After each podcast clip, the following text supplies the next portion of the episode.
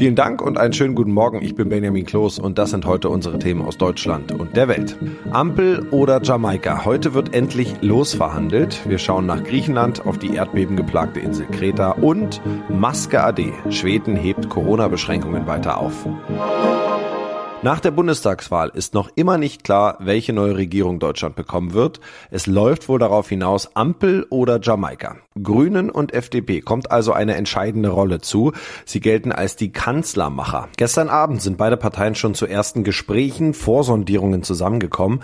Wie laufen solche Gespräche wie jetzt von FDP und Grünen hinter den Kulissen ab? Es soll ja erst einmal möglichst wenig nach außen dringen. Kollege Carsten Hoffmann. Carsten, wer spricht da eigentlich miteinander und wo findet so etwas etwas statt? Auf neutralem Boden? Diese erste Runde soll ja vor allem dazu dienen, Vertrauen herzustellen. FDP und Grüne haben gesagt, dass sich die Sachfragen dann schon klären lassen. Für die FDP verhandeln Parteichef Christian Lindner und ein Mann seines Vertrauens. Es ist Generalsekretär Volker Wissing, der aus Rheinland-Pfalz auch Erfahrungen hat in der Zusammenarbeit mit den Grünen. Für die Grünen sind Robert Habeck und Annalena Baerbock als Unterhändler gesetzt. Ob da sonst noch jemand dabei ist, wird ganz vertraulich behandelt, wie auch der genaue Ort des Treffens. FDP und Grüne sind ja in vielen Punkten nicht unbedingt dicht beisammen. Wie können wir uns diese ersten Vorsondierungen vorstellen? Wird da schon groß taktiert oder geht es so wie auf dem Bazar zu nach dem Motto, ihr kriegt das, wenn wir dafür das bekommen? Ja, die Verteilung der Zuständigkeiten, die Einigung in den Sachfragen ist sicher unerlässlich und die eigentliche Frage. Aber so fangen diese Gespräche nicht an. Wie gesagt, es geht um Vertrauen und auch darum, ob und wie sich Grüne und FDP äh, verbünden wollen. Es sind die zwei kleineren Parteien, die enorme Macht haben, aber nur dann, wenn sie sich einig sind. Wenn es Uneinigkeit gibt, kommt womöglich vor allem die FDP unter Druck. Ihr Lieblingspartner, die Union, zerlegt sich ja gerade selbst und mit SPD und Grünen kann es für die FDP sehr anstrengend werden. Es soll ja möglichst wenig nach außen dringen. Wie dicht kann da wirklich was gehalten werden und wie kommen Journalisten an ihre Infos? Ja, das ist eine Frage, ähm, denn äh, Vertraulichkeit gibt es vor allem dann, wenn diese allen Beteiligten nützt. Und dafür müssen diese Verhandlungen laufen. Wenn es zu Streit kommt, zu Uneinigkeit, dann kommen die Versuche, die Deutungshoheit über die Lage zu haben und alle Politikprofis wissen, wie sie dann strategische Kommunikation in der Öffentlichkeit setzen können. Auf der griechischen Ferieninsel Kreta sorgen weiterhin Erdbeben für Erschütterungen. Nach dem schweren Beben der Stärke 5,8, bei dem ein Mensch starb und schwere Schäden entstanden, gab es gestern weitere Nachbeben. Takis Zaphos berichtet aus Athen. Takis, wie ist die Lage? Wie reagieren die Menschen auf die Nachbeben? Man muss sich vorstellen, die Erde bebt fast jede fünf bis sechs Minuten, mal ganz kurz und mal länger, und jeder Erdstoß löst eine Urangst aus. Viele kriegen äh, Herzrasen, andere rennen ins Freie. Und weil hunderte Häuser, vor allem alte aus Stein gebaute, schwer beschädigt wurden, mussten Tausende die Nacht in Zelten oder in ihren Autos verbringen. Der Zivildienst warnt äh, immer wieder, in beschädigte Häuser sollte niemand reingehen, nicht bevor sie von Ingenieuren kontrolliert und freigegeben worden sind. Werden noch weitere Beben erwartet? Und was bedeutet das alles für den Tourismus? Ja, diese Erdbebenserie, Erdbebenschwarm nennen das Phänomen die Seismologen, wird andauern, vielleicht äh, äh, mehrere Monate lang. Betroffen ist ein Gebiet südlich der bei Touristen beliebten Regionen, der Hafenstadt Iraklion. Zurzeit befinden sich auf der Insel viele Touristen. Sie machen auch diese Erfahrung des Erdbebens, die sehr unangenehm ist. Gut ist, dass die neuesten Bauten, darunter auch die Hotels, nach strengen Regeln gebaut sind. Es gab keine nennenswerten Schäden.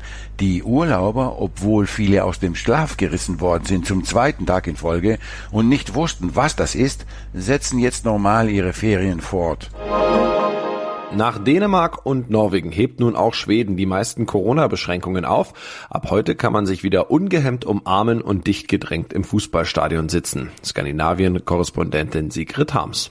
Auch wenn die Schweden nicht so eingeschränkt leben mussten wie die Deutschen, gab es auch hier Beschränkungen, zum Beispiel beim Restaurantbesuch und bei Großveranstaltungen. All das fällt nun weg, ebenso die Empfehlung von zu Hause aus zu arbeiten.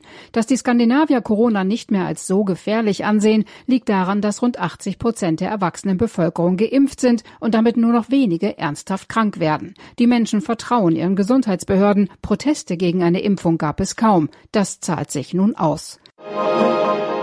In unserem Tipp des Tages geht es heute um den Lebensmittelmüll, den wir alle verursachen. Jeder von uns wirft im Schnitt 75 Kilo Lebensmittel im Jahr einfach so weg. Das kann ganz unterschiedliche Gründe haben. Die Paprika im Kühlschrank ist zu schrumpelig, der Joghurt abgelaufen oder wir schmeißen vor dem Urlaub alle Reste weg. Am heutigen Tag der Lebensmittelverschwendung wollen wir wissen, was wir im Alltag machen können, um weniger Lebensmittel wegzuschmeißen. Eva Hage von der Verbraucherzentrale Berlin. Frage, wie gehe ich denn am besten einkaufen, um nachher nichts wegwerfen zu müssen? Schreiben Sie auf jeden Fall dazu eine Einkaufsliste. Das hält nämlich von unnötigen Käufen ab. Wichtig ist auch, sich nicht von Sonderangeboten oder XXL-Packungen verlocken zu lassen, sondern realistisch einzuschätzen, ob man diese Lebensmittel wirklich vollständig verwerten kann. Zudem sollte man am besten Spontankäufe vermeiden und besser einen Großeinkauf pro Woche und dann eben mit Einkaufsliste erledigen am besten gut gesättigt. Hungrig einkaufen verleitet auf jeden Fall dazu, mehr zu kaufen, als man will, was man dann eventuell nicht mehr verbrauchen kann. Hm, was würden Sie raten, wenn Obst und Gemüse schon braun und schrumpelig ist? Ja, insgesamt müssen wir auf jeden Fall weg von diesem Perfektionswahn bei Obst und Gemüse, also Äpfel mit kleinen Macken oder Insektenstichen, krumme Gurken oder zu lange Möhren schmecken eben noch genauso lecker und sollten daher auch gezielt gekauft werden, wenn man sie jetzt im Kühlschrank hat. Einfach schauen, riechen, äh, ist es schon schimmelig, dann natürlich nicht mehr verwerten, aber ist es nur welk oder ein bisschen schrumpelig, auf jeden Fall schnellstmöglich verwerten. Zum Beispiel Eintöpfe oder Aufläufe sind da perfekte Verwertungsrezepte für. Ja, Lebensmittel sind ja teilweise noch Tage, Wochen oder sogar Monate nach dem Ablauf des Mindesthaltbarkeitsdatums genießbar. Woran erkenne ich das denn? Ob ein Produkt noch genießbar ist, lässt sich einfach mit den eigenen Sinnen überprüfen. Also auch sehen, riechen, kleines bisschen probieren, so wie wir es in der Regel ja auch mit äh, Lebensmitteln machen, die kein MHD tragen. Ne? Also Obst und Gemüse oder Brot ist dann eben Schimmel zu erkennen. Riecht es unangenehm oder schmeckt es säuerlich, prickelt leicht auf der Zunge, dann sollte man das Lebensmittel natürlich ähm, entsorgen.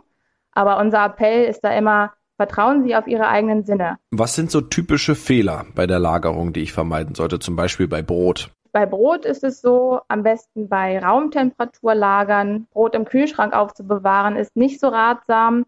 Dort trocknet es schneller aus und verliert auch an Geschmack. Insgesamt Brot einfach in der Papiertüte oder im Brotkasten aufbewahren, lässt sich auch super einfrieren. Wie sieht das bei Obst und Gemüse aus? Da gibt es kälteverträgliches Gemüse. Das lagert man dann am besten ähm, im Gemüsefach. Im Kühlschrank ist das meistens ganz unten.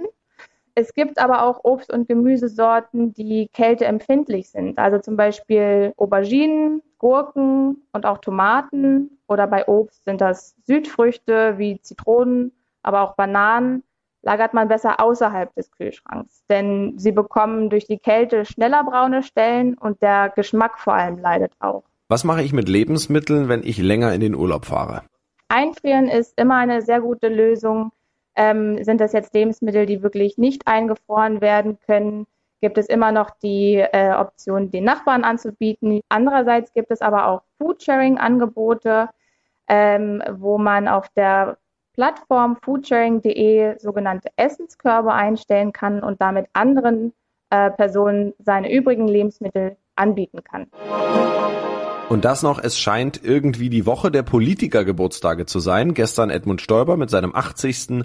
Und heute wird der Mann 85, der wie kaum ein anderer Italiens Politik geprägt hat. Silvio Berlusconi. Claudia Wächter in Rom. Was hat der Mann denn noch so vor? Berlusconi machte zuletzt ja nur Schlagzeilen mit seiner angeschlagenen Gesundheit. Ja, Berlusconi ist eigentlich mehr im Krankenhaus als auf der politischen Bühne. Außerdem hat er noch einen Prozess am Hals. Der hat auch mit Bunga Bunga zu tun, also diesen ominösen Sexpartys. Und trotzdem, er will jetzt hier Staatspräsident werden, ganz nach oben. Für viele hier ist das natürlich ein Witz. Er vorbestrafter Populist, Opportunist, Macho. Aber manche sagen eben auch, dem Mann ist alles zuzutrauen. Das war's von mir. Ich bin Benjamin Kloß und wünsche Ihnen noch einen schönen Tag. Bis morgen. Bye.